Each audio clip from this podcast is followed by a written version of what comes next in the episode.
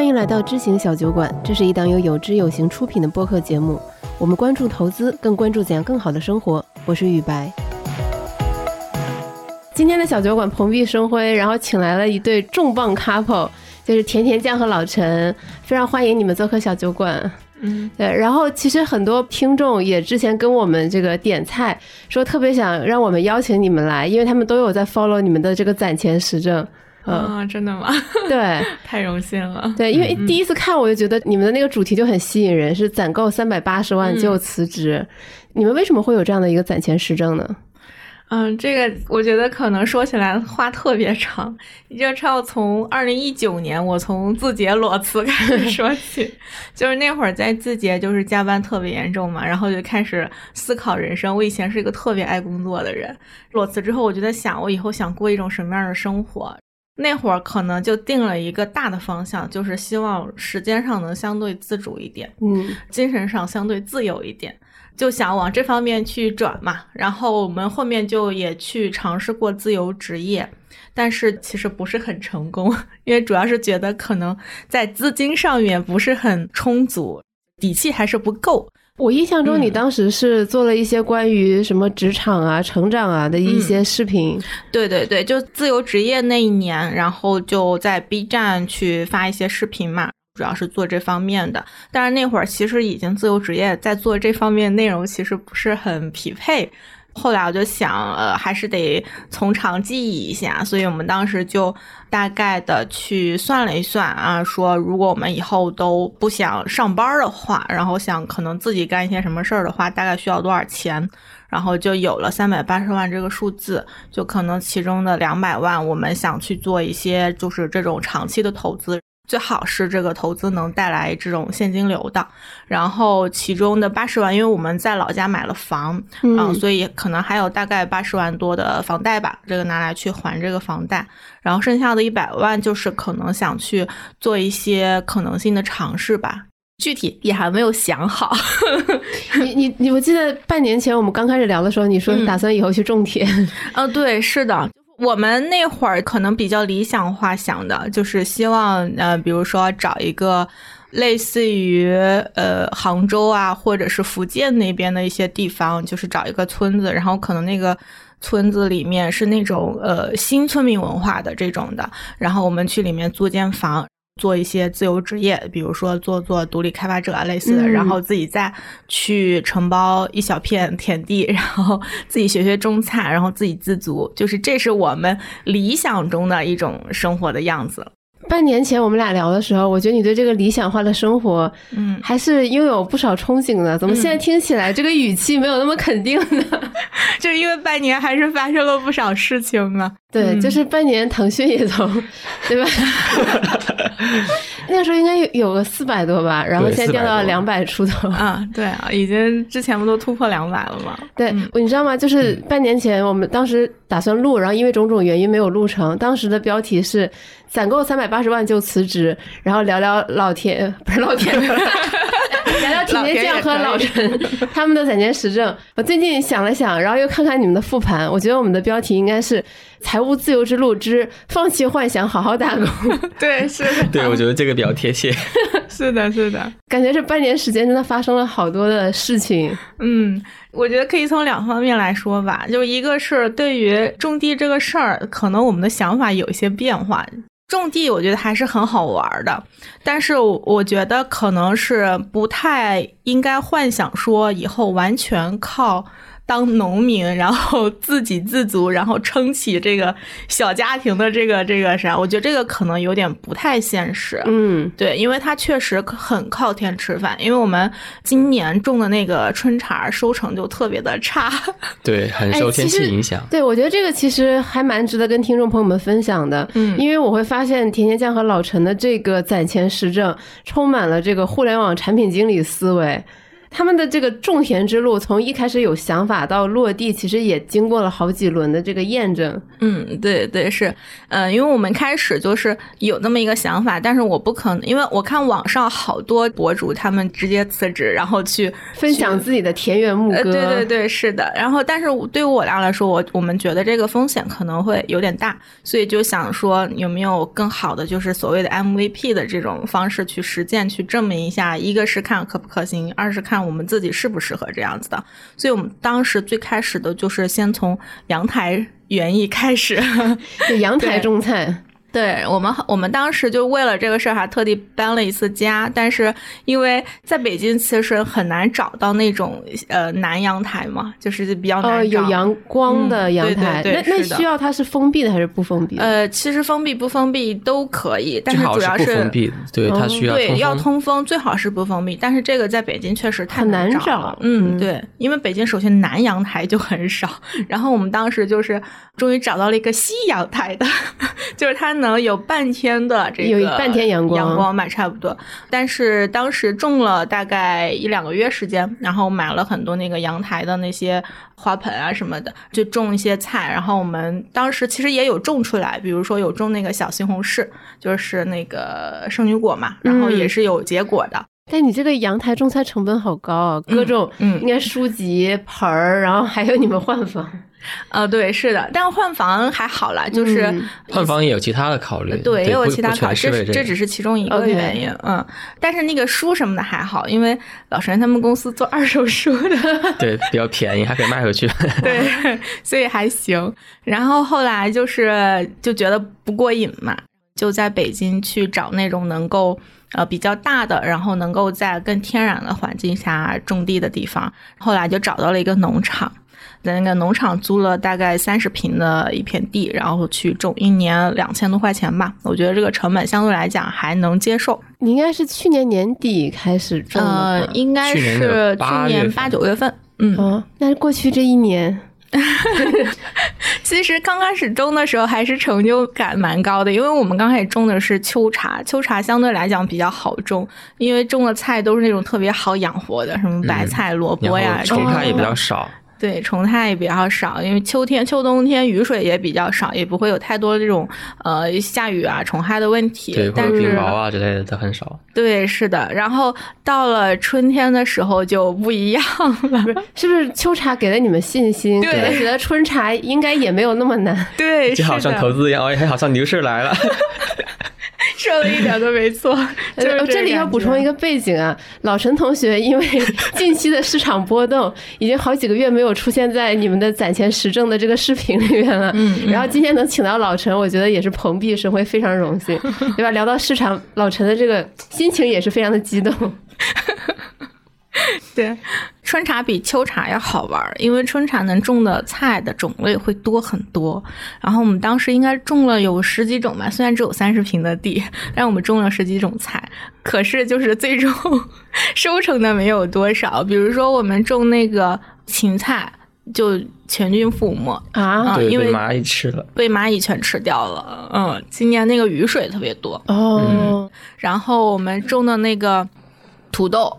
别人种的土豆 一挖能挖很多，我们的土豆就 全是小土豆，全是小土豆，没有多少，也可能是跟那个虫害有关。因为我们那块是个有机农场，就是它不让使用那种呃化肥、化肥跟农药什么的，所以就完全就是纯靠天吃饭。为了保护那个土壤嘛，对，然后所以那个虫害的就问题也不是很好解决，就导致很多都被虫子吃没了啊。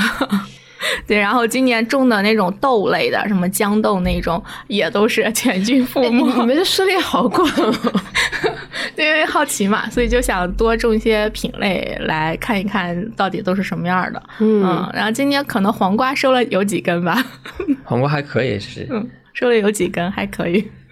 经历了整个春茶之后，然后就觉得，嗯，好像就是如如果说我们以后去乡下，完全靠这个去生活，还是挺难的，嗯，所以就对这个可能稍微有一点改变，觉得可能还是要半农半 X 可能会比较适合一点，嗯嗯嗯。但是我印象中你们之前也不是说想要靠农产品生活，嗯，就是不是靠卖农产品，而是说可能自给自足。但是现在发现自给自足也很难。对，可能都会有点问题了。因为其实我们春茶种那三十平，都感觉已经蛮辛苦的了。嗯，更不用说种更大的地了。嗯，对，是的，是的。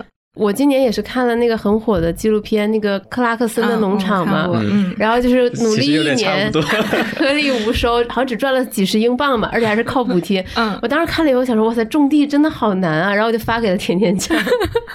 对，我们当时看那个，把它当做一个就是呃综艺节目来看对吧，因为它很搞笑嘛。对，那个里面，我们当时看那时候好像还没开始种地吧？开始了吗？嗯，应该是开始种了一半年。哦，种了半年啊，当时就觉得不至于这么夸张吧，因为我们当时在秋茶嘛，还比较顺利。对，嗯，然后就觉得可能还是他不太懂农业。对对，后来可我当时可能觉得他就是为了节目效果还是怎么的。嗯，对，然后后来自己经历了春茶之后，发现种地这个事儿真的挺难的。嗯嗯嗯，有没有就是种到？因为我印象中你们大概是一一两周会去看一次这个地，嗯，有没有就是中途会让你觉得情绪有点失控或者有点崩溃，不想种了的时刻？比如说看到蚂蚁把你的芹菜都吃了的时候？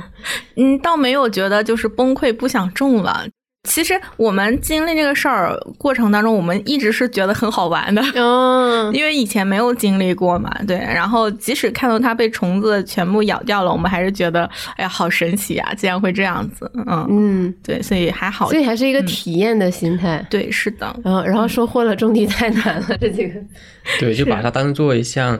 呃，业余爱好或者说兴趣培养之类的东西，就是你好像你花了一笔钱，然后偶尔收获了一点东西，好像你也挺值的。嗯，这样看可能会好一些，而不是说我花了几笔钱一定要收获那么多菜，好像就没没有我们没有这种想法。嗯，对，是的。嗯，那你们明年还继续种吗？嗯。其实有点犹豫，但不是说呃，因为那种就是说种不好啊放弃，而说因为我们目前又培养了新的爱好，感觉时间用的不够花了。你们又培养了哪些新爱好？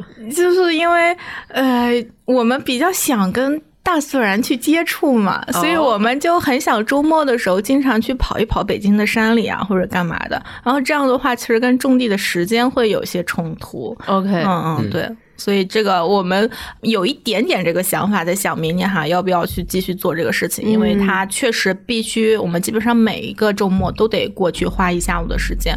但是如果我们去周边的山徒步的话，可能得花一整天时间。哦，所以你们的新爱好是徒步。对，昨天刚去了趟那个百泉山回来，嗯嗯嗯，还蛮。但你们是装备党吗？不算，不算。我们可能都还没入门呢。对，哦，OK，嗯。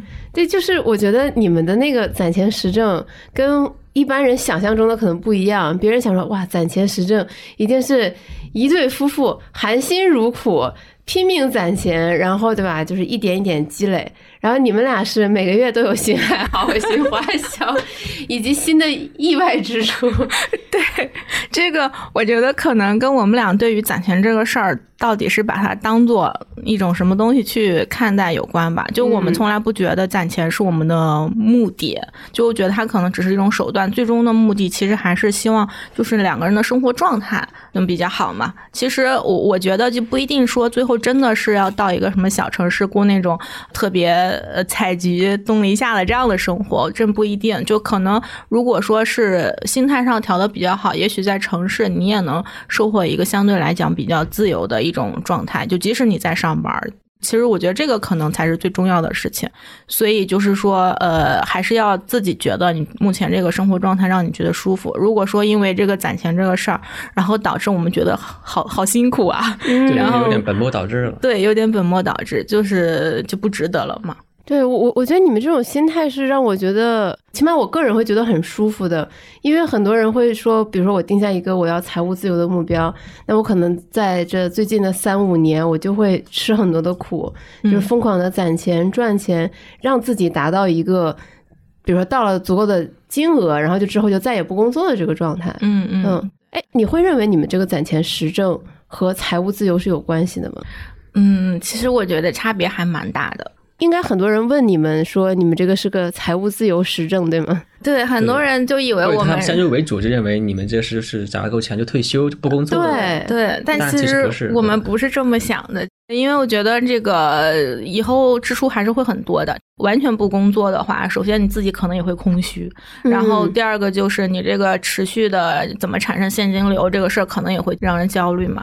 所以我们一开始想的就是说，我们攒钱只是为了说能够有更多的底气去做一些我们可能觉得自己更想做，但是可能短时间内不会产生收入的事情。嗯，对。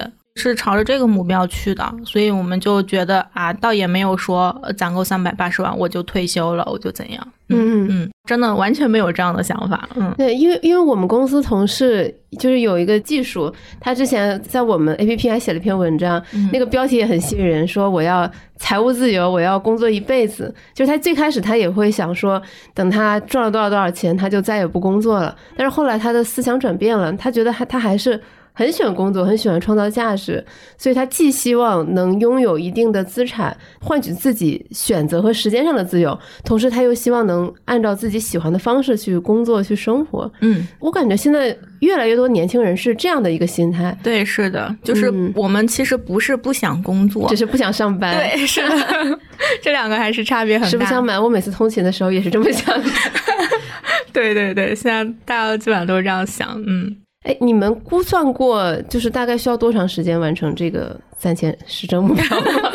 为为什么我这个声音越来越犹疑呢？是因为 这个看过视频的朋友们都知道，今年以来咱们这个进度，哎，我们对一直在回滚，一直就是停滞不前啊。这个本来我们最开始算的时候，就是如果完全不算投资，然后如果我们不会失业，就是一切正常的话，我们五年应该是肯定能达到目标的。我们现在应该算是快满两年了，是吗？呃，对，快满两年了。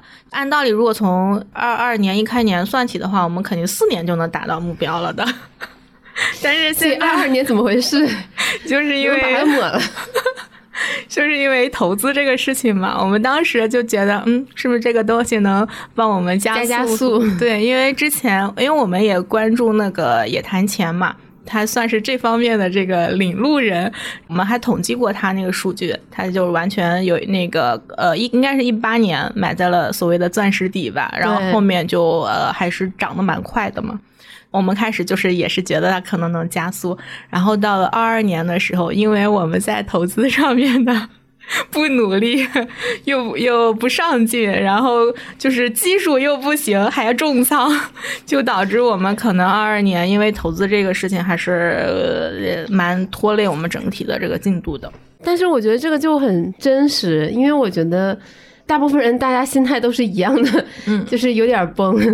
是的，然后我们后来就曾经，哎，最近吧。最近吧，就想说我们是不是应该完全停止投资这个事情？这样最起码的话，我们这个进度看起来比较漂亮。起起码就是它会比较稳定。嗯，对，是的稳健增长。对，是的。但是后来想想，就是这样，其实是一种逃避问题的方式吧。这个问题你始终是要面对的，嗯，你现在不学习，你以后还是得走这么一趟路。在你现在有现金流的时候，可能哎去做这个事儿，相对来讲成本还能低一点，就是你所能承受的风险还是能更高一些。如果说等我们真的攒够三百八十万，然后又想说怎么去处理那个用来投资两百万的时候，可能就风险会更大。对，会有点畏畏手畏脚，不敢操作了。嗯。哎，那你们定下三百八十万这个目标之后，然后开始公开这个实证，你们自己内心没有一些犹豫吗？以及你们身边人没有劝阻你吗？因为中国人传统的观念应该是这种不露富 啊。对，是我们有过犹豫，我们曾经还想过，要不我们干脆就停更吧，不做了。就是什么时候想过要停更？就是不间断的。隔三差五的，对，冒出来这种想法，因为确实觉得这个话题相对来讲比较敏感，尤其是在我觉得就近几个月吧，我觉得整个的大环境来讲，其实好像这么做越看越不合适。是，包括其实我今年，包括过去半年，我也一直在想说。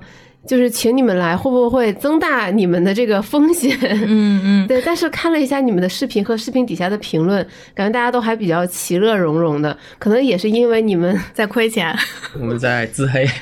对，就大家看了反而觉得说，哎，我不是一个人，所以反而获得了某种力量。从对，是的，就是我觉得可能就是因为我们比较接近普通人的这个真实的这种情况，所以大家看了会更有共鸣。然后对于我们来说，我们嗯还是觉得记录一下，就是公开记录一下，可能我们更加有坚持下去的动力吧。所以就觉得可能暂时还是会先记录的，除非说后续啊有可能因为一些不可抗力因素、不可抗的因对不可抗力的因素，我们可能会停更，也是说不准。我看你们最近几个月的复盘视频，我就已经感受到你们强烈的不想更新的心。尤其最新的那一期，我发现你都没有同步到微博上啊，是是忘了。哦哦哦哦，对，那个应该是忘了。后来就是想起来的时候，已经就是我觉得时效性已经过了啊，所以想想就算了吧，就不更了。对，就是潜意识里不想发。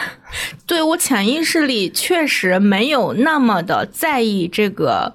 更新被很多人看到这个事情，嗯，我们反而把标题起得非常低调。对，我希望它是我发现你的标题越起越低调，就是希望可能就是现在已经关注我们的人，他们能看到，就也算是对大家有个交代嘛，因为大家有一些参考借鉴的地方嘛。嗯，对，所以但是我们确实没有那么想让更多的这个，比如说 B 站给更多的流量，就这个我们就完全已经不想要这些东西了。对，因为我看你们的视频，我。非常喜欢一点就是，基本上没有什么废话。你们不会分享一些什么生活小确幸啊，什么琐碎的小细节，而是重点会放在你们的复盘啊、思考上。几乎每一期视频，你都能看到你们的反思和进步，嗯就这是让我觉得很舒服，也很喜欢的一点啊。谢谢，因为我觉得这个才是复盘最真实的用处嘛。对，感觉就是不愧是产品经理，特别擅长复盘。我觉得这个真的是跟职业有关的，嗯，就是在工作中一些习惯会带到生活当中去。包括我做复盘这个事儿，其实也是受可能之前在字节的影响。就是我印象最深，就是我们比如说线上出了一些 bug，就是我们从产品到研发，我们都会一起组会去做某一个具体的事情的 case study，就是这个过程。然后你先是去复盘整个经过是怎么一回事儿。完事儿之后要练你的 to do，就是哪里要改进，通过什么方式达到什么样目标。我就觉得这个这个方法还是蛮好用的，对，非常好用。嗯，所以就拿来用。我前两天正好在网上看了一个互联网产品经理自黑的段子，说写小作文的能力大概是百分之十，与人沟通的时候能力可能是百分之一，复盘的时候是百分之一千。对对对，是我也看到了。嗯，对，就是感觉那个段子就很好笑。哎，那最开始，那其实你身边的家人朋友没有人。就是提什么建议啊，或者怎么样？我们很少在，我首先我们不太想让家人知道，然后我们也很从来没有分享到朋友圈过。我发现，没有没有。呃，首先我觉得家人，就尤其是长辈，他对这个事情他的反应可能会比较大，因为他可能会觉得啊，你们怎么在搞这样的东西？别在网上说了这些了，这个他们可能还是出于呃安全方面的方面考虑嘛。所以其实这个事儿，像我父母。他他父母是是不知道的，不知道我们在分享这个事情啊，还不知道吗？不知道，因为他们也不会看 B 站啊，干嘛的？他也不看这些东西，他也不感兴趣。嗯，所以我觉得跟他们说了，反而会徒增他们的一些烦恼。对对，所以这个我们是没说的。然后周围的朋友，我也不会去主动提起啊，我是一个 B 站 UP 主，就除非真的是可能价值观比较相同或者怎样，他可能就对这方面的东西感兴趣，然后推荐算法。对，经常就是有人问我。就是听说我是一个 UP 主，然后说，哎，你那个账号叫什么？你告诉我，我去关注一下。我说不用不用，我说推荐算法自会让你我相见。对我说有缘的话就就会相见的。所以就是有一些朋友，他可能就是对这感兴趣，他会刷到，然后会联系我说，啊，原来你在做这个，然后我们可能才会聊一聊。但是正常的情况下，我不太会主动跟周围的朋友说我是一个 UP 主，我在做这个那个的。嗯，请关注一下我，助力我成为百大。对这个就不太会。去说这些，嗯嗯，对。然后其实还有一个估计大家更关心的问题，就是你的领导怎么想 啊？是，然后这个也确实好多网友都会问，说你这样，你你领导会不会就是会有些为难你啊什么的？其实这个的话就还好而且。同事不会基于这个来算说，哎，那个甜甜酱一个月工资多少？哎，我明明们俩一起的，混在一起的。哦，还算不出来哦，也是，对对对。只能他说我明明进的比他早，他为什么工资比我高？这个我们特地也是，就每次在公布收入的时候，我也不会说把它嗯列的特别的细对，因为这个哦确实有一些同事会看，啊、我的同事会哦看，他的同事也会看，我的领导也关注了我们，然后我领导也关注也关注了，就是这个我们不太会把说一些公司比较敏感的东西往里面说吧，领导没说你每次发之前先给我审一下。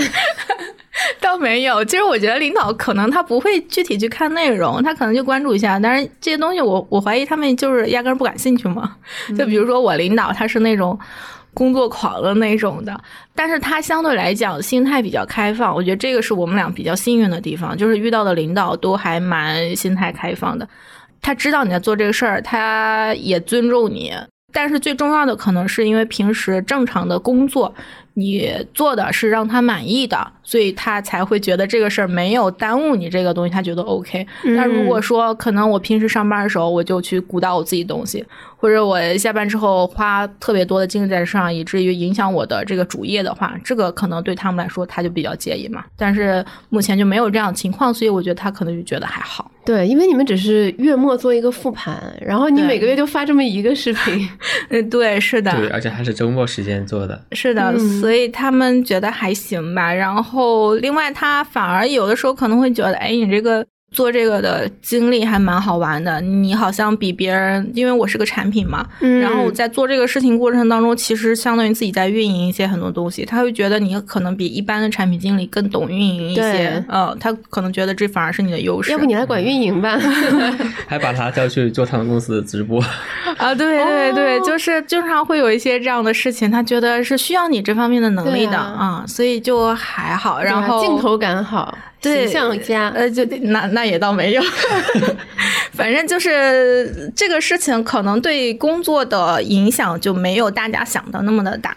那你的领导看了之后，他不会想说，哎，不如给你甜甜酱加加薪，然后助力一下你们的这个梦想。啊，有啊有啊，有涨薪。好领导，当时涨完了，然后我领导也就说啊，那个帮你加速一下你的攒钱进度，真。真不错真真的。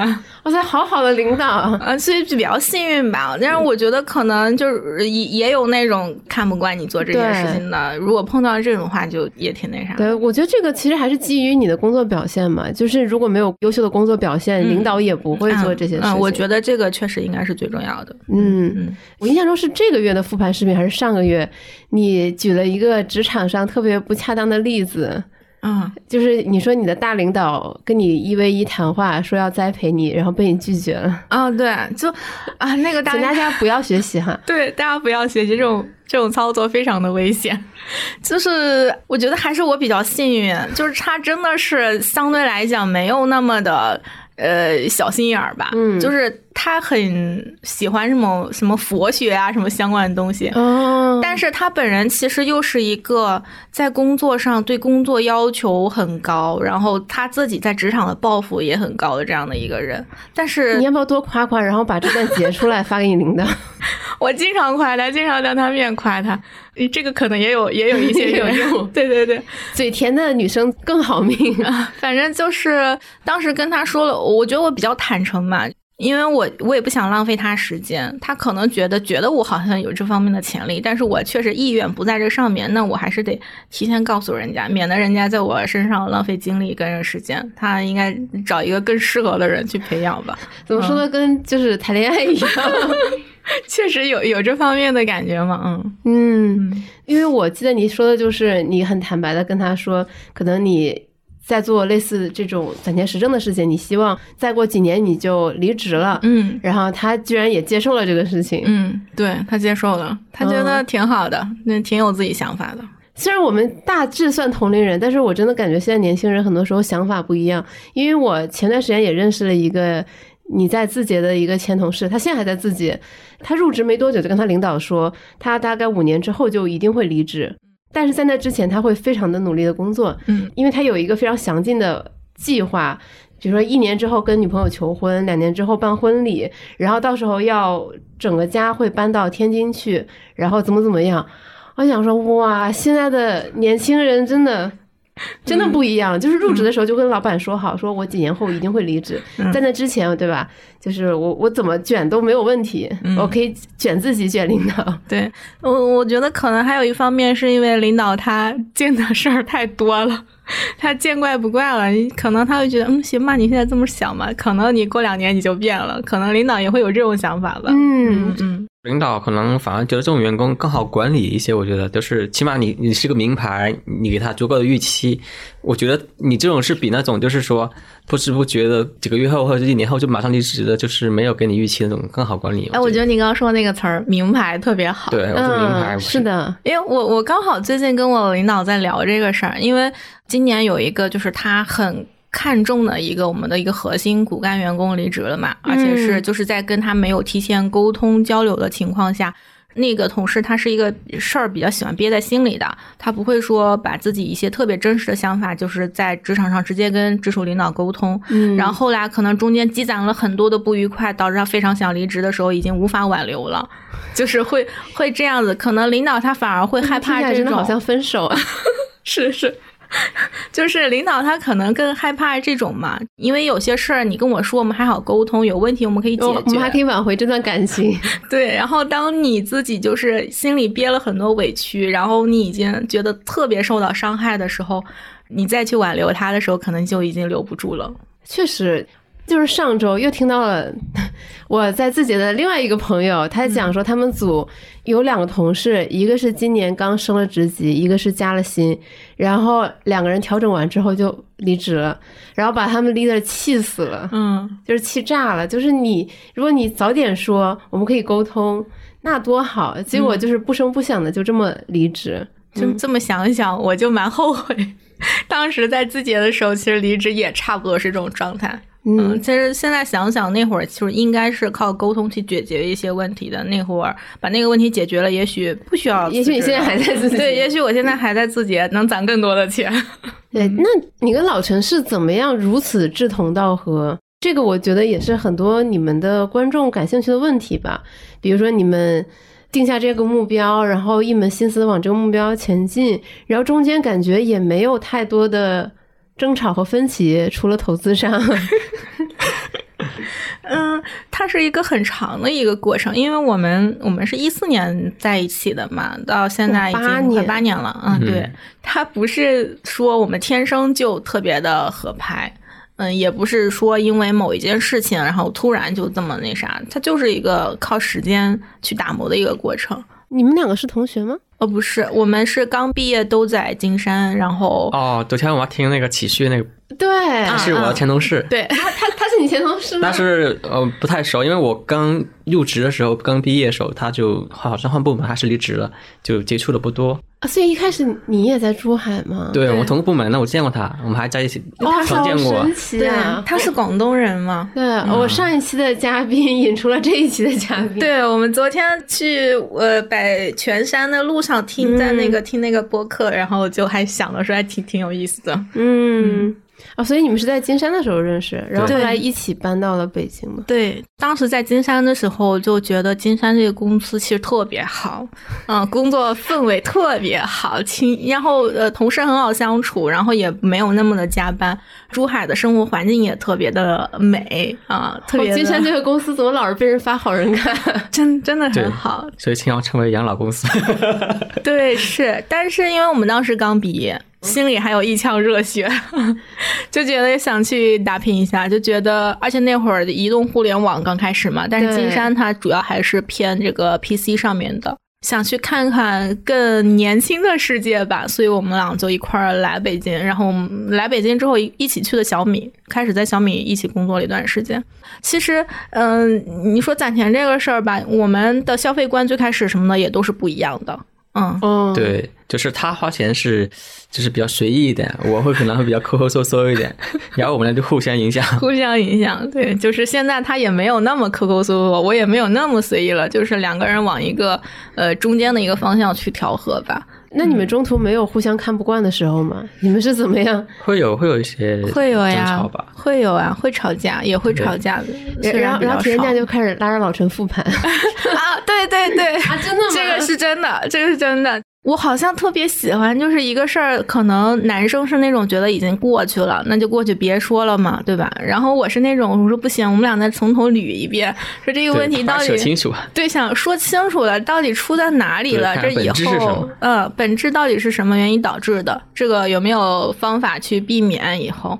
我觉得可能还是工作习惯带来的吧。嗯，但但是我觉得其实最根本的还是你们俩都是愿意沟通的人。嗯嗯嗯，对对对，这你说的特别对。就是，但你不是，好像我有时候会早期啊，不太愿意跟你沟通。嗯，对，你会不断挖掘我的内心的真实的、最真实的想法，让我说说出来。嗯，但我也是一个渐进的过程，我也不是一开始有那么有耐心。对你当时还没不具备这个技能。真的，我感觉真的就是那个，因为做了产品经理，我以前也是做技术嘛。那段其实我想想，应该是一八年转做的产品。然后那之前我们俩就是，呃，吵架的话，可能冷战呀这种情况还会出现。吵架的时候会说一些很伤害对方的那种很冲动的话，这种情况也会出现。但是好像就做了产品之后。因为产品它还是比较注重一些沟通的技巧，然后一些思维方式的东西嘛，这个可能还是对我改变比较大。然后我改变了之后，也会对他产生一些影响。因为其实老陈他本身就是一个，我觉得是我见过的最呃头脑比较开放的一个人，他很愿意听别人跟他说的一些建议。所以我觉得这个是我们能够在后续的沟通当中，然后他有变化，我有变化的一个非常大的一个前提吧。对，就看得出来老陈应该是一个情绪相对比较稳定的人。那，你是那个会给生活制造新鲜感和惊喜感的人。嗯，相对来讲好像是这样。嗯嗯，你们在大概两年前定下三百八十万这个目标之后，有开始这个所谓的节衣缩食吗？有啊。嗯，是会有去做一些预算的调整跟控制的，因为之前你们有预算吗？呃，不，不是特别的有，但是没执行的还好。对，执行的不是很好，就是会有，但是形同虚设。比如说一个月要花五千，结果花了一万多。对，就是这种事情常有发生。在那之后会相对来讲更加有意识的去控制一点，但是我觉得在这方面我们做的还不是特别好。就可能近两个月来讲好一些了。对，嗯，就是我感觉每一期视频能看到你们的进步，虽然那个进步有点缓慢，然后偶尔呢又会有一些额外的奇奇怪怪的开支。嗯嗯，就我印象中比较深的就是，比如说半年前，就是你们突然买车，嗯，中间你们有复盘过，说不管你是想财务自由啊，还是说就是这个攒钱更可控，尽量不要养宠物。嗯，呃，然后再到你们最近几个月买的那个。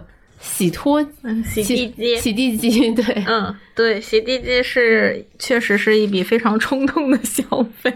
对，其实它也是因为有宠物才会有这种需求，一般可能家里不太需要。对，当时就是因为家里有狗狗嘛，打扫起来确实会比较困难，所以就是觉得那个东西应该还是有点用的，但实际证明没有太大的 用处。其实这个算是冲动消费了，我觉得。就是今年可能。最后悔的一笔消费吗？嗯，我觉得是的。嗯，我觉得是的。然后其他的可能，比如说买车，我们也是经过很长时间的心理斗争考虑，然后包括也有小成本的去尝试，觉得车这个东西到底对我们重不重要？所以我们开始是租车了嘛。然后对租车来看一下，就是是不是对我们生活有很大的改善？发现确实有，对，确实还是有的。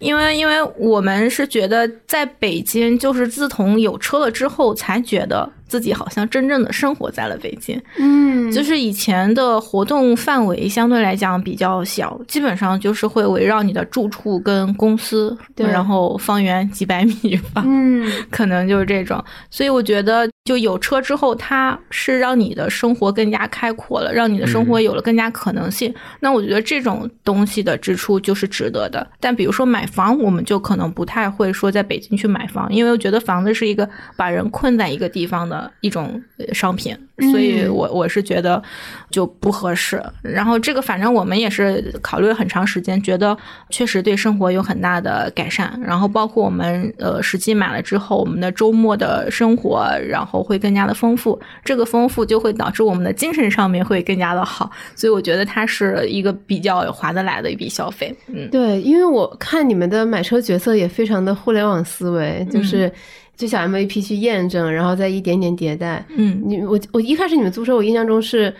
其实最开始的这个想法好像是基于你们当时要去菜地，嗯，骑小电驴太冷了，对，冬天骑小电驴特别冷。然后我们开始租的是那个，就是奇瑞的那个共享的小蚂蚁，嗯，就那个。然后后来发现那个确实，一个是现在好像不是很好找到那个车了，它那个业务做的应该不太好，然后就不行。还有安全性好像也不太行，对，安全上也不行。那个车确实。各方面都不太靠谱，对硬件比较差，硬件比较差。然后这个也出于安全上考虑，后来我们就开始在他们那个平台租更加那种正式一点的车，也是奇瑞的，但是那个租了一个月，租了一个月。然后发现，发现它那个价格，我们在另一个平台上能租到小鹏，租到更好的车。对对，所以我们就用同样的价格又换了一个，然后就一直租那个小鹏，开了两个月，觉得哎，这车体验不错，价格也还能接受，就小鹏 G 三嘛，它不算特别贵吧，十五万，我觉得这个好像也还可以，因为我想着，如果说我们要连续租个几年，那我租车的钱其实已经够买下这辆车了，所以就觉得那就买吧，干脆。所以你们其实租车这个周期很长，啊中间还换了好几个品牌和平台。啊，对，是的，你真的很很严谨哎，你这个决策。嗯，对。然后，但是其实后来我们有在想，如果我们一开始就买了，其实我们还是能省不少钱的。但是因为前面没有那个过程的话，我们也不能确定我们真的需要一辆车。嗯，对对，我就是我觉得你们把这个互联网 这个假设验证迭代的思维有发挥到极致。嗯，对，因为其实包括我们平时也会收到很多听众啊或者用户的留言，说我也很想财务自由，我想实现什么什么样的理想，就尤其在。财务上，尤其投资上，但是大家就会觉得说啊，这个目标特别遥远，也不知道该怎么开始着手实现。但我觉得你们这个实证其实给大家了一个很好的思路，你怎么样一点一点的把自己的一个想法开始落地，然后把它一点点实现。嗯，我觉得这可能是你们视频带给大家特别大的启发和力量。嗯，我们甚至最近在想，有没有可能把这种东西产品化？哦，嗯。但是还是一个很初步的想法，因为我最近就是在做一件事儿。日本里面有一个概念，akigi 还是叫 akigi？对对对对，啊，就是那个就是找到你生命中觉得最有意义的事情嘛。嗯，然后我们就是用那个方法。对我个人来说，我觉得可能是写作跟阅读这两个事儿。那我就在想，我怎么把这个东西拆解出来，到最后我真的能实现我自己的目标。比如说，我就希望攒够三百八十万之后，我就去当一个自由撰稿人或者是一个写作人，去写自己特别想表达的东西嘛。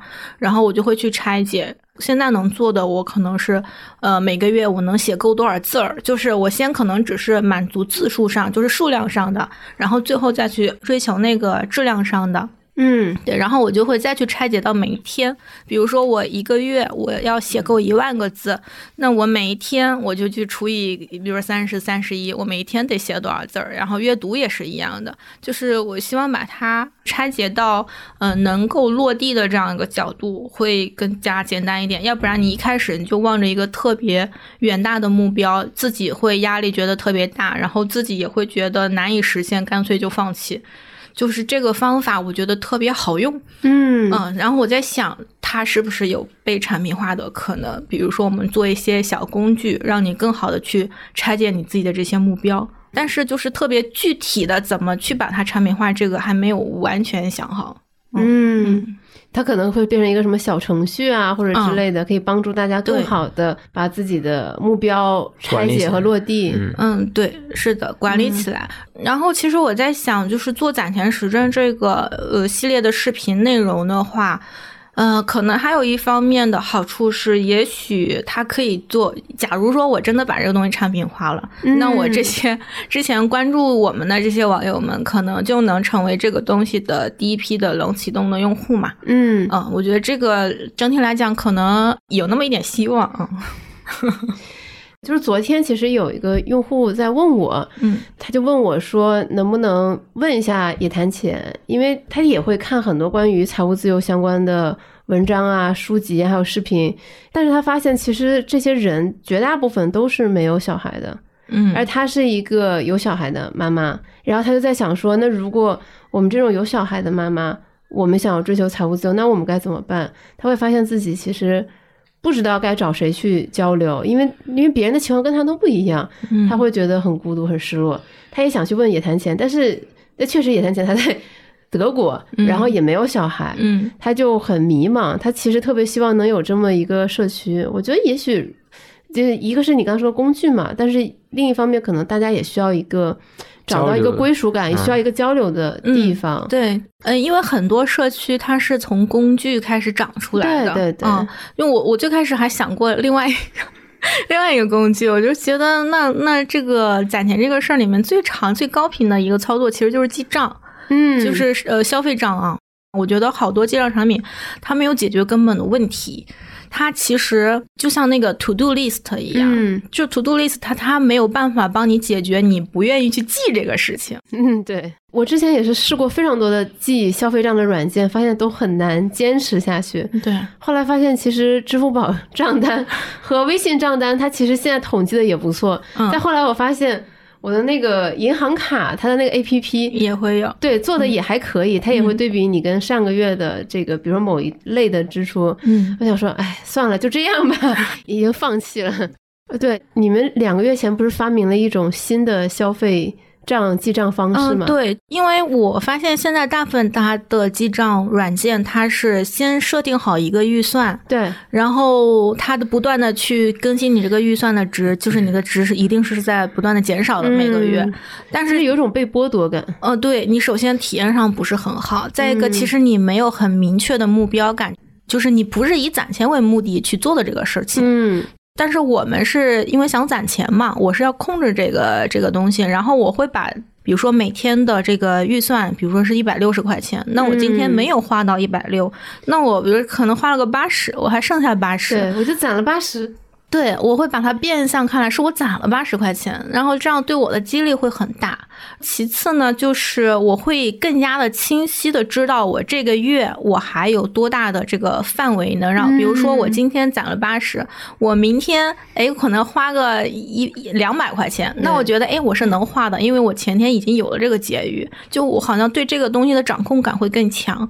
就这个好像是目前很多记账软件，我觉得他们不是从这个思路去看的。嗯，嗯他没有从这种正反馈的角度去思考问题。嗯嗯，对，嗯因为我看应该是你们八月份的复盘，你介绍了这个方法，嗯，然后你把就是多出来攒的钱，然后你们有列一个 wish list，就是你跟老陈想要买的不是日常的东西，，对。就一旦攒够了那个份额，你们就可以就是消掉一个，，对对对，嗯，是的，因为这样的话，我们的一些额外支出就是心理负担就没有那么大。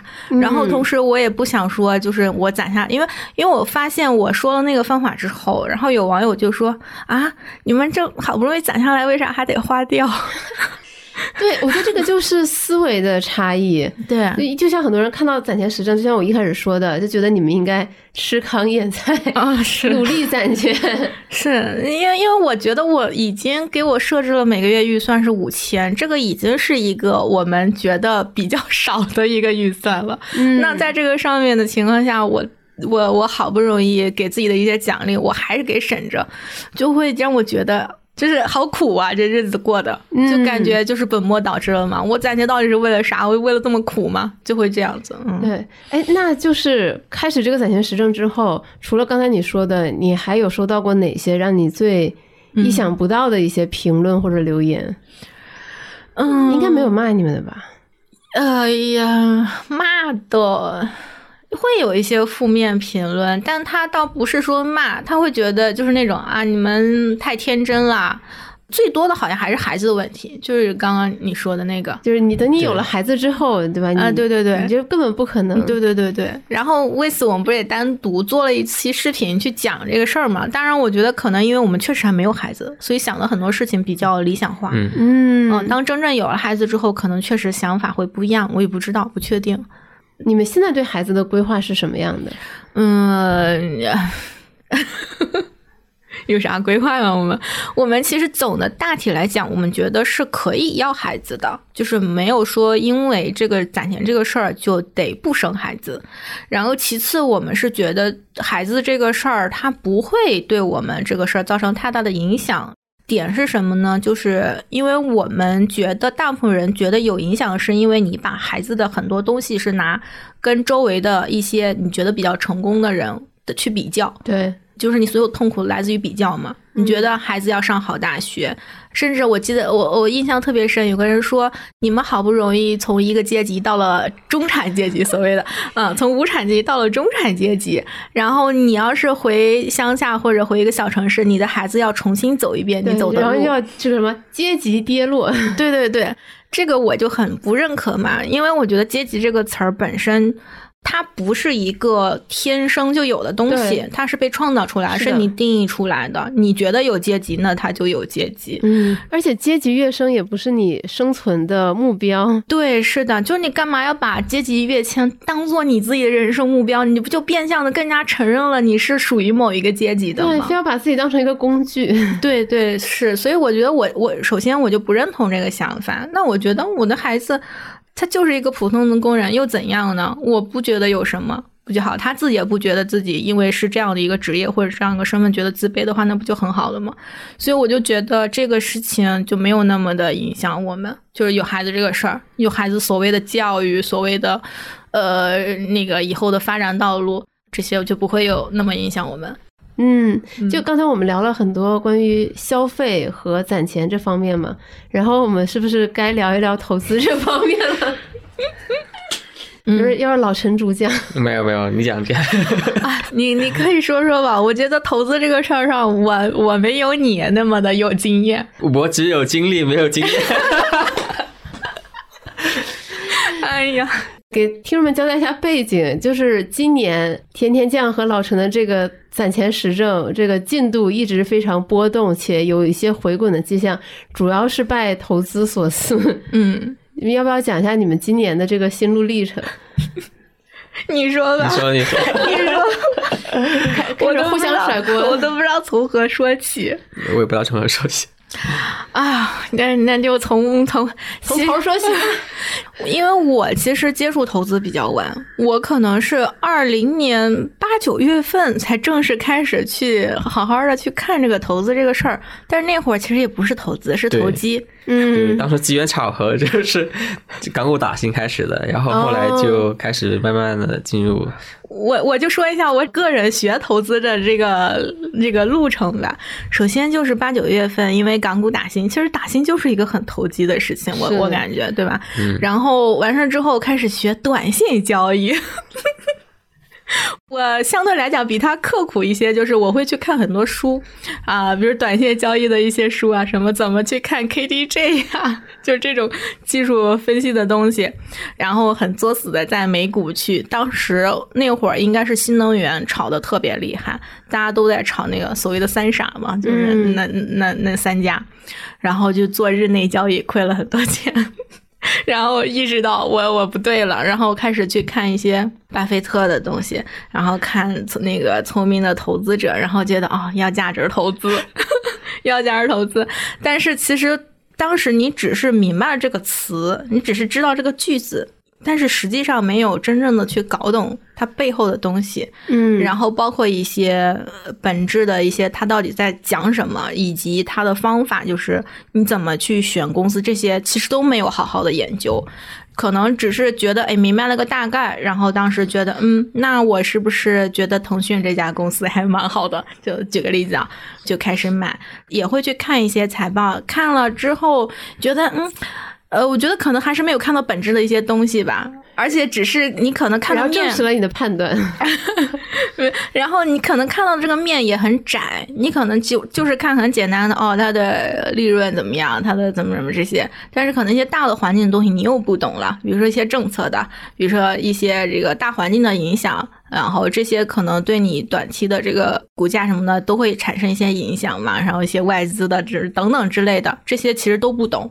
只是无脑的买，就觉得啊，它从七百跌到四百了，我是不是就可以买了？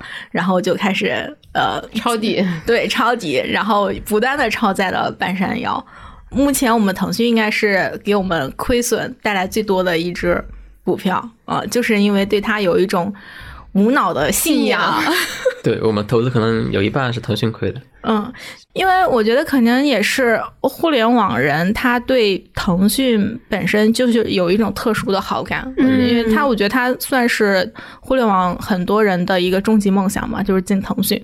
然后它股价也是就是经历过从两百涨到七百这样一个过程，然后所以你就当它觉得到了四百的时候，你就觉得嗯，还能回去，对它一定还能回七百的，对，但其实这个逻辑是没有仔细的去想过，说它为什么会掉四百，它将来又因为会因为什么到七百，就它到七百那个估值是合理的吗？还是高估的？就是这些其实都没有去想过这些问题。嗯嗯，就是我觉得我们两个在投资上最大的问题就是。思考的不够多，然后也不够努力的去学一些很基础的概念东西，这些都其实没有花很大的精力去做。其实是你看我们每一次的那个复盘里头，投资那块儿其实挺乱的。听起来而且一开始你们俩还是分开投资，然后你们俩、嗯。你们俩是分别买了腾讯吗？嗯，你们 你们作为一对夫妻，为什么要干这种事情啊？就是，哎呀，所以说这个事儿，我现在就是觉得我们，你看以。呃，前面说种菜呀、说租车这事儿，我觉得我都是很有这个思路的，用 MVP 菜去做的这个事儿。按道理，这件事投资这个事儿应该也是一样的。首先，我们就不应该是重仓去做这个事儿，对吧？因为我们嗯还没有验证我们自己的这个投资水平，然后我就一股脑的也也不懂，就是啊，好加撒一加还加不少了这种，就这个就说明还是没有从第一性原理出发做这个事情，就是我们对这个东西的领悟还是不够，我觉得导致了所谓的知行不合一嘛。嗯，就是你觉得好像你知道这个事儿，但是其实你实际操作也并不是按照你那个逻辑去做的。我我记得应该是七月份的复盘视频吧。嗯你说你跟老陈有了一个投资上的分歧，你觉得是应该自己努力去学投资，然后嗯自己来打理。老陈认为是投资很专业，应该交给专业的人来。嗯然后你们俩就是闹了分歧。嗯然后到了九月份的复盘视频，然后你说老陈是对的。这个中间经历了什么事儿啊？就是那个微博上有一个有一个财经博主，嗯，之前我还不认识他的时候，他就经常转我们那视对，频。我看他经常点评你们的。点评。后来我认识他了，我们加了微信，然后一块吃过几顿饭，就还经常聊。因为他是专业做二级市场投资的，就跟他吃饭或者跟他们那个所谓的金融圈子的人吃饭聊天的时候，我就我就觉得我太差了，就是好多东西都不懂，好多的所谓的基础概念就没有理解透嘛。我觉得，那我啥都不知道的情况下，我去做投资，我拿什么去做决策呀？我的所有的决策都是错的，因为我底层东西理解都是错的。可能在那之后，我就我就觉得这个事儿我没有精力去做，我也可能做不好。所以我就觉得他说的找专业的人，这个可能是个对的。但是我后来发现，他的找专业的人的方法可能是有很大问题的。对，就是怎么样找专业的人，这也是个技术活。对，因为我就问他，我说你挑的那些，他买主动基金嘛，嗯我说你挑这些，你的逻辑是什么？我发现他跟我讲不清楚。然后我就问他，我说你怎么操作的？他说我就是用某个什么 app，然后去搜一下，然后最近五年涨得最好的，不是最好的。呃，那是什么的？比如说我期望，比如说年化百分之二十以内，对，然后回撤率在多少以内，嗯然后它 PE 也不能高于多少，对，然后它的市值就是它的基金经理管理的那个基金的总的市值也不能大于多少，哦，对，就是他管理的仓位嘛，然后就是大概这样给他几个指标，然后去给我筛选一一批候选的基金，然后我在里面挑。对，我是这么一个思路。对，然后我当时听完我就觉得，那你这不是在筛基金吗？你不是在筛基金经理呀、然后我说，我说那这些基金经理你了解吗？我说你筛出来是他过去几年的，那你怎么知道他未来几年也会有这个成绩呢？这些你分析过吗？开始互相攻击，就互相互相互相质疑。就是靠问来引出一些思考嘛。对，然后就觉得这个其实他做的也不对的啊。然后我们俩现在就还是处于一个很迷茫，比较在摸索的一个阶段吧。嗯，现在我们首先大的方向确实觉得还是得交给那个。懂的人来管，不管是投顾也好，还是买主动基金也好，就是我们，呃，十月份复盘应该也会说，我们的个股的这块的占比，我应该会 调到非常非常低的一个位置。嗯，所以之前其实我九月复盘的时候，我说那个。我把腾讯给清了，然后就好多人们骂我嘛，就是批评我嘛，说你们这个就是典型的韭菜的这个行为，追涨杀跌。对，追涨杀跌。但其实我那会儿我就是觉得我已经不懂了这个东西，我就不知道，我就别拿着了。我我我做不好个股。然后看到后面它又跌了，心情又好一点。对对对，有，好真实。现在就是觉得还还得再学一学吧，想想仔细想想怎么去把这个投顾跟主动基金这块儿怎么做好。目前最近来讲的话，我觉得，呃，看基金经理这块儿，可能最重要的一个指标还是它的超额收益。嗯，看超额收益稳不稳？嗯嗯。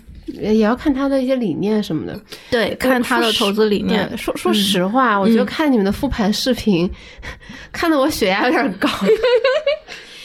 因为我们的播客肯定不会涉及到具体的投资建议嘛，我是觉得说。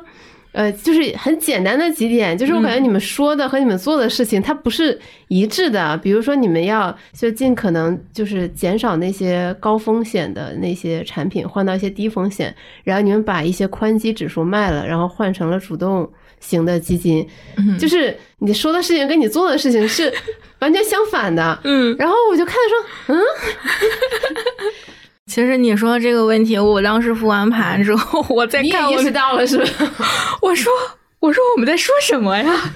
这个完全跟我们做的不是一回事儿啊！比如说我们最近买主动基金，我说我们不是要稳健吗？我们为什么买这么多主动基金？对呀，我也想。然后我说我们不是要稳健吗？我们为什么买高股息的个股？我们为什么还要买个股？是什么问题？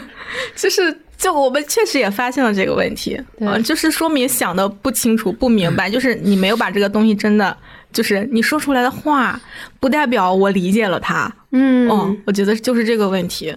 对，当时我你希望你不要介意，当时我把你们视频发给我们团组的同事，然后我同事说，嗯，这个视频是不是给广大投资者带来了心理安慰？大家得到了一种情绪按摩，就觉得自己不是一个人，所以大家特别爱你们的视频。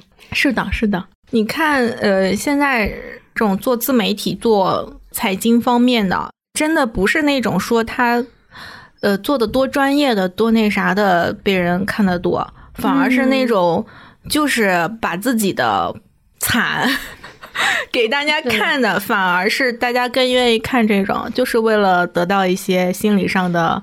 呃，安慰嘛？对，但但我觉得你们也不是说 打引号的卖惨，我觉得你们只是很真诚的分享自己的一些经历和感受。我觉得大家是能感受到这种真诚的，所以大家会特别喜欢你们。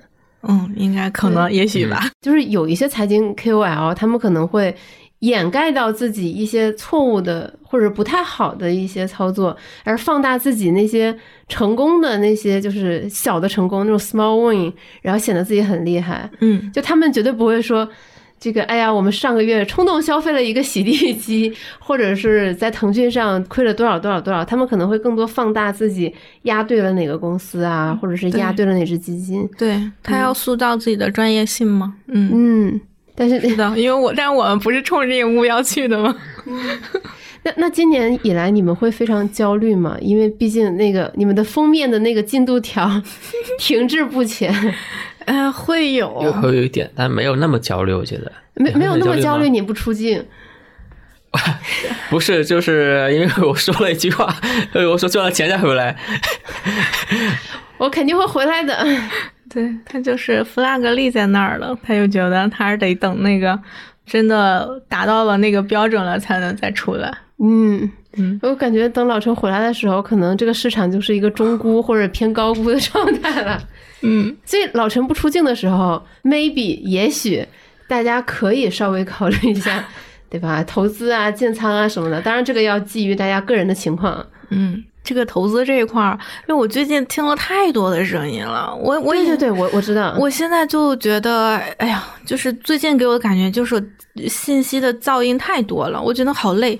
因为我以前没有那么在这个金融这个圈子里，虽然我我我现在在保险行业，但是离这个二级市场投资还是比较远嘛。嗯，然后我最近自从认识了那个 那个微博的大 V，然后他又帮我链接了，呃，对，好多，我就觉得。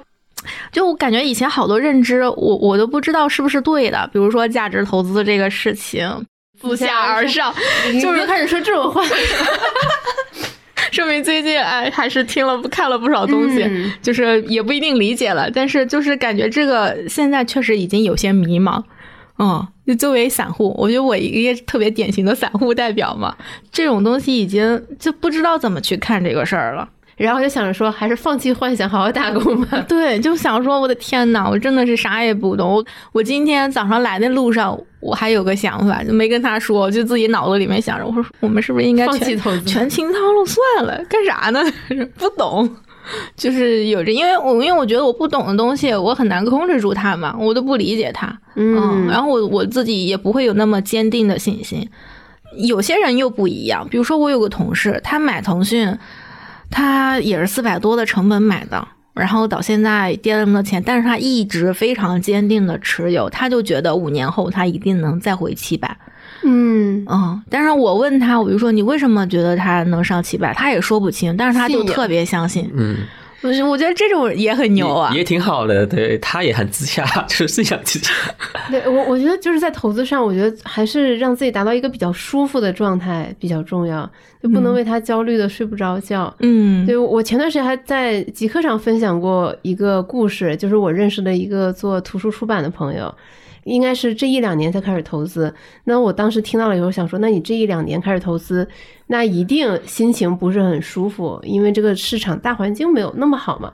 我说你有没有很焦虑？他说没有啊。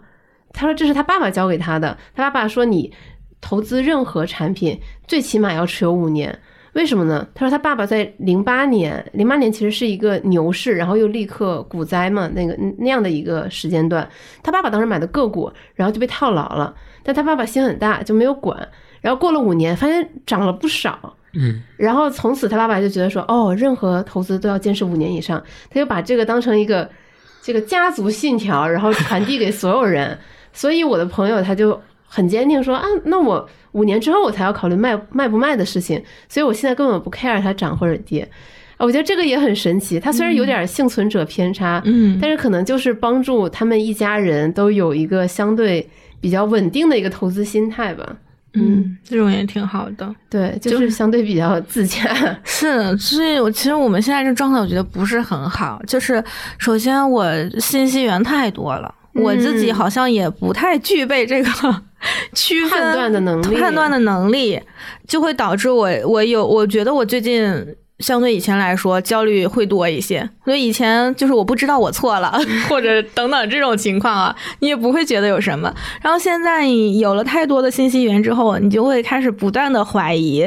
比如说昨天听他讲的，我觉得哎很有道理。今天我又听了一个，呃，其他也很有道理。然后到底是哪一个是对的呢？就会陷入到这种状态，甚至还在想，我在想我应该换一份工作啊。我觉得我应该换一份跟投资更加相关的工作，因为我还是想把这个事儿再研究研究嘛。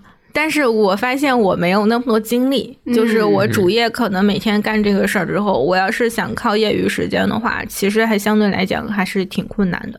我每天可能能花在这个事儿上精力能能有一个小时都不错了。所以我在想，有没有可能有一种方式，比如说我去做基金产品的产品经理，嗯啊，就类似于这种嘛。我觉得有没有办法能把这两个结合一下？可能，嗯，也许会更好。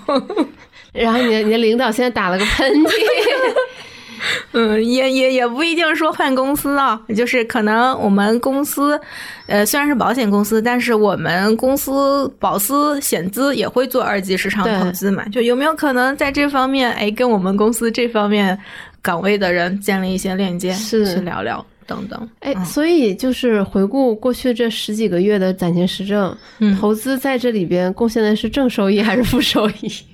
肯定负收益吧？负收益。你想一下，从去年九月份到现在，进度是一样的，中间发生什么，对吧？除了买一辆车，对吧？剩下的钱去哪了，对吧？这怎么办？我们这一期的主题变成了放弃幻想，好好打工。但是我觉得还是你最开始说的，就是还是趁年轻的时候多学一学投资，多体验一下。你现在目标是三百八十万，万一以后你有三千八百万，你该怎么配置？就是这是你绕不过去的一个话题。对，是的，是的。那你们有没有想象过达到三百八十万之后会做什么？你们会怎么样庆祝吗？没有想过呀，现在没还还想不到那么远的。对，太遥远了。对。太遥远了吗？就是因为，因为我记得你你们最开始是这么说的，嗯，你们说我们算了一下时间，根据过往经验，如果不靠投资，五年靠工资（括号没有意外情况），如果有幸投资上面有一定的收获，也许三年多就能实现。嗯，也很久啊，三年五年也很久啊，就是变数还太大了吧。可能也会想想说，哎呀，真达到了我这个辞职，嗯，也会想一些具体场景，我怎么跟我老板说我要走了，我要辞职，让我达到目标了。你想想，确实很爽，但是不能沉浸在那里头嘛，因为确实还在这个过程当中，对，偶尔想一想会给自己一些激励啊，嗯，对。可能也会想想说，嗯，那我们以后那个，比如说真的去了一个江浙的一个小村子，会是一种什么样的生活呀？会怎么样？也会幻想这些，但是就是还是觉得还是有点远，可能因为嗯，最少也得三年，哎，然后五年，如果投资不亏的话，五年，或者不投资的话，五年，那如果投资亏损的话，也许到十年，有没有这可能？也是有这可能的，我。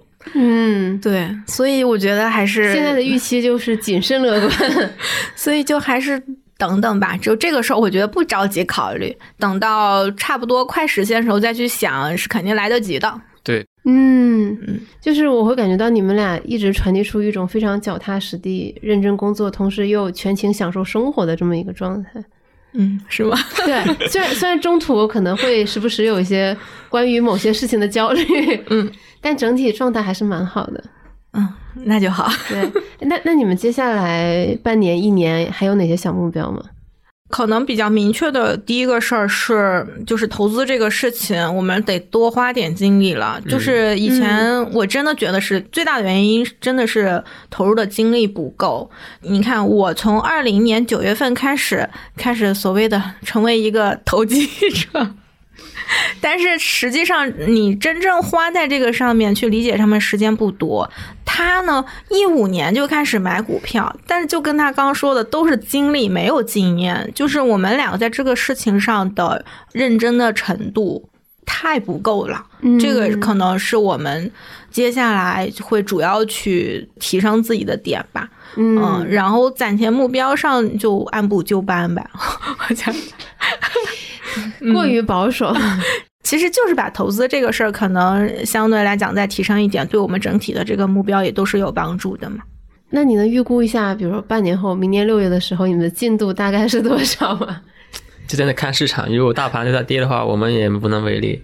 对，我觉得有时候真的要看市场的贝塔，就是市场行情好的时候，你的这个进度就是飞速在上涨。对对，是的，可能你们百分之三十的进度，也许是在百分之十的时间内实现的，是的，都很有可能。对。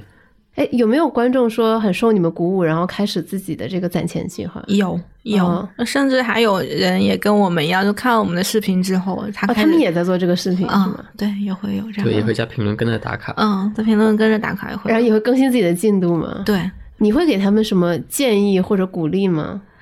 就一起加油啊！坚持住。建议的话，因为我我我觉得可能也不会说单独说出什么所谓的建议吧。我觉得因为给我们投资建议，嗯，就感觉全网都在教我们怎么投资了。然后那个可能我们能给出的更多的建议就是，其实就是都是我们是复盘视频里面都会说，就是我们觉得我们之前做的不好的，然后我们现在有哪些改进也确实有效果的地方，我们也都会在复盘视频里面去说。但是投资这方面确实现在没有这个能力给到什么建议嘛，所以就是主要是提供反面教材吧。让大家就是当当老师吧。嗯，真的，我就感觉我们那个视频底下那个评论全部都是教我们怎么投资的，就大家太有参与感了，对对对，很有代入感。对对，但但是我觉得通过你们的分享也好，你们的视频也好，就是我觉得学到了一点，就是攒钱的目的它不是攒钱。确实是为了更好的生活，嗯，这就没必要就是特别抠抠搜搜对自己那么狠，而是应该享受每时每刻，嗯。但这个我觉得可能也得根据个人情况，因为因为我们就是相对来讲就是呃工资可能哎相对来讲高一点，然后我们之前的因为已经工作了八年多了嘛，然后你相对来讲积蓄也多一点了，那我可能现阶段我考虑的更多的是我。自己的生活状态，我的生活质量这方面呢，但是可能有些人，他比如说在四五线城市，他可能收入没有我们这么高。建议就是不要把攒钱目标定的跟自己的实际情况过于那么有那么大的偏差嘛，因为这样会给自己特别大的压力，特别大的压力。还是维持一个好的心态，然后基于自己的情况，对，制定一个适合自己的目标。对，如果发现攒钱实在太难，我觉得可能。你更应该花大时间精力的是研究怎么样换一个更好的工作，或者换一个方向。嗯，是的。哎，那可以剧透一下十月复盘视频里会有什么吗？嗯，我觉得十月可能还是主要会去讲一下投资这一块儿吧，就是我们自己的一些想法的一些迭代吧，不一定对啊。就是哎，你已经拍了吗？还没有，因为十月还有一个交易日。哦，对，还有一个交易日。对，所以就是大涨了，一根阳线改变信仰。是啊，是啊，你也有这种可能吧？嗯嗯，所以等明天，今天周天。明天周一，明天再看看市场。明天晚上应该会复盘了。好呀，嗯，就是期待你们这个攒钱实证的进度能够稳步上升。好的，谢谢，好，谢你吉言。对，谢谢甜甜酱和老陈，感谢你们今天的做客。好，谢谢大家。对，希望等老陈回归荧幕之后，我们再来录一期。希望有那么一天，希望这天尽快到来。是的，希望尽快尽快。好的，那我们这期节目就到这里啦，谢谢大家。嗯，拜拜，拜拜拜。好的，这就是今天的全部内容了。希望甜甜酱和老陈真诚的分享能对你有一些启发，也希望我们这一个多小时的欢声笑语能帮你驱散一点深秋的寒意。如果你喜欢这期节目，欢迎把这期节目分享给你的亲朋好友。如果你想进一步学习投资相关的内容，欢迎你下载有知有行 APP。如果你喜欢我们，请务必务必去 Apple Podcast 给我们打一个五星好评。我们下一期见。